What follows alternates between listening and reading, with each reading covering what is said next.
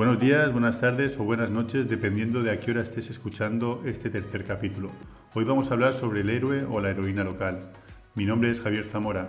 Soy consultor en branding y marketing estratégico. Así que si estás listo o estás lista, si quieres aprender un poco más sobre esta figura y qué representa dentro de la marca personal deportiva, bienvenido a Branding Square.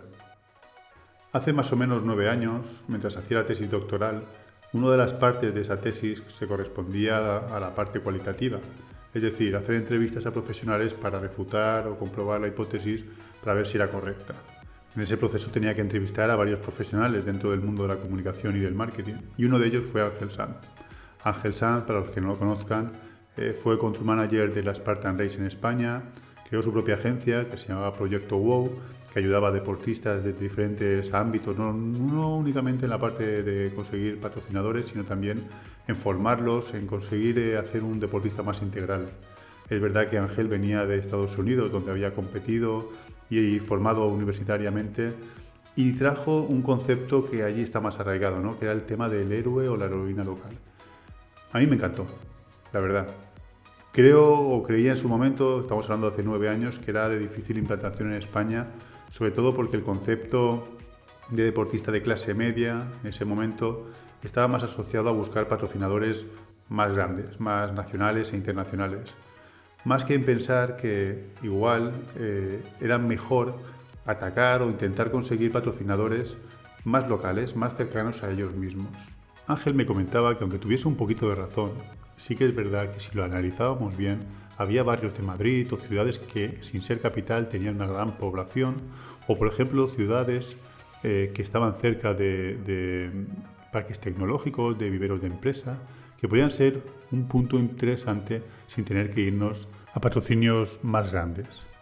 ¿Por qué no fijarnos en lo que teníamos cerca en vez de buscar lo que teníamos lejos, que era más difícil de conseguir? ¿Por qué no apostar por la figura de un deportista reconocido en su ciudad, en su barrio, que intentar ser la figura o el héroe de toda una nación. Los deportistas de clase media podían, a través de este tipo de, figura, conseguir llamar la atención a patrocinadores más cercanos, pero igual de importantes como cualquier empresa a nivel nacional. Él me argumentaba que no había mejor conexión emocional o sentimiento de pertenencia eh, para un deportista que haber crecido entre sus calles, reconocido por sus vecinos y ser un orgullo de ese barrio o de esa localidad. Comentaba que era interesante intentar ver el potencial de las empresas, digamos, cercanas a la localidad de origen del deportista y intentar llamar a través de esa conexión emocional con ellos y cercanía también con la sociedad que los reconocía ya y que tenía ese paso ganado por parte de la empresa para poder comercializar sus productos o servicios, ahorrando ese paso si tuviese que apostar por un deportista alejado de esa localidad.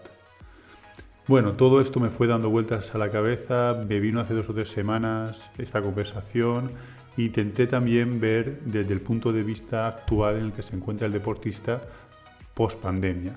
Ya lo hablamos en el primer capítulo del podcast sobre la situación del deportista en 2021 y quería darle una vuelta a este concepto, ¿no? al concepto del héroe o la heroína local.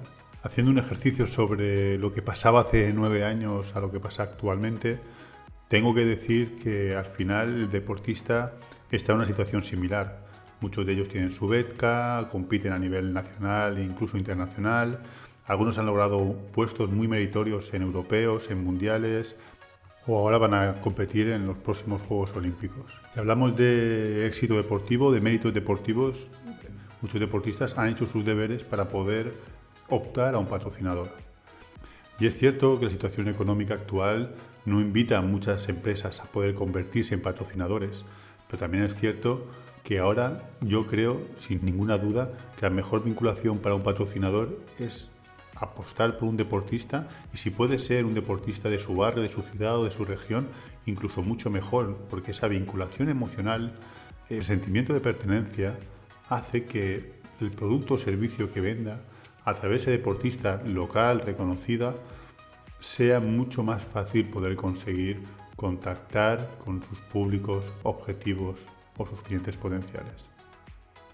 Pero es verdad que para lograrlo el deportista también tiene que trabajar no solo sus méritos deportivos o su éxito deportivo, sino también tiene que tener en cuenta una serie de pautas que deberían trabajar y llevar a cabo de una forma eh, estricta, ordenada, profesional, para conseguir ser esa opción real. Yo os voy a dar 10 pautas. Primera, aprender a contar su storytelling, su historia personal. Y mientras lo hace, hacer partícipe a la comunidad de esa historia, que la conozcan y que sean parte de ella. La segunda es que el deportista debe localizar cuáles son sus valores personales y profesionales. Realmente esto es lo que le diferencia de los demás y que comience a transmitirlos. Si aunamos su historia personal con sus valores, podemos conseguir diferenciarnos del resto. El tercer plan es elaborar un plan de contenidos de calidad y compartirlo. Pero también tiene que tener en cuenta saber y aprender a qué y qué no tiene que compartir, qué le afecta a su marca y qué no le afecta, qué le ayuda a construir y qué no. También es verdad que para eso es necesario hacer una buena introspección y conocer muy bien a tu comunidad, pero sobre todo intentar no subir nunca contenidos que puedan perjudicar tu marca o perjudicar un posible patrocinador. El cuarto sería no centrarse solo en mostrar el aspecto puramente deportivo, porque si todos los deportistas hacen eso, al final no hay mucha diferencia entre unos y otros. Sabemos que hay más valores, que hay más aspectos, sabemos que hay deportistas que tienen una faceta empresarial o una faceta social o una faceta eh, formativa. Localízalos, trabájalos, búscalos y muéstralos. El quinto, a toda historia personal, a todos valores, necesita una identidad visual que ayude a recordar, que ayude a la gente a identificar esa imagen visual, esos colores visuales, esa identidad contigo. Sexto, es necesario que converses con tu comunidad. No merece la pena únicamente que publiques y publiques y publiques, no, escúchalos, estate atento, juega con ella, entretenla, hazle partícipe de tu pasión, conócela, sobre todo conversa con ella.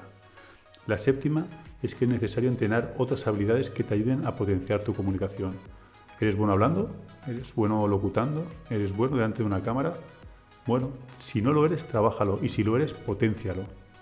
8. Crear contenidos con compañeros de tu mismo deporte u de otros. ¿Sabes lo que enriquece eso? Que tu marca trabaje con otras marcas personales y que eso os ayude a crecer conjuntamente? ¿Y por qué solo de tu deporte? ¿Tienes compañeros de otros deportes o de otros sectores que pueden enriquecer tu marca y ayudar a que esa conversación con tus seguidores se amplíe, sea más enriquecida? Hazlo. 9. Comparte también y muestra con orgullo de dónde eres, tus orígenes, tu ciudad, tu barrio. Tú tienes un origen, muéstralo. Y la décima, Actúa siempre en presente, trabaja pensando siempre en generar y en construir una marca potente, reconocible, pero no olvides que tienes que pensar también en el futuro. Y para mí eso siempre es muy importante. Dentro de tu estrategia de marca personal, ten un plan de salida para después de tu carrera deportiva. Y como bonus tip, te diré que esto es un trabajo que se hace a largo plazo, a fuego lento. No es necesario hacerlo todo ya, no te frustres, no te agobies. Únicamente lo que tienes que hacer es trabajar, ser constante, construir una marca personal fuerte, duradera, reconocible, identificable y poco a poco las podrás hacer, ir haciendo uso tanto para los medios de comunicación, para poder conseguir patrocinadores, para aumentar tu comunidad. Pero en serio, poco a poco. Y como siempre agradecerte que estés ahí. Me alegra mucho saber que cada vez hay más gente que forma parte de la familia de Branding Square, que somos más los que escuchamos estos capítulos, me anima para poder hacer los siguientes. Si me sigues en las redes sociales, tengo muchas novedades que te quiero ir comentando. Si no lo haces, te invito a que lo hagas para descubrir un poco más sobre lo que puedo aportarte a nivel de comunicación y de branding y también para aprender juntos.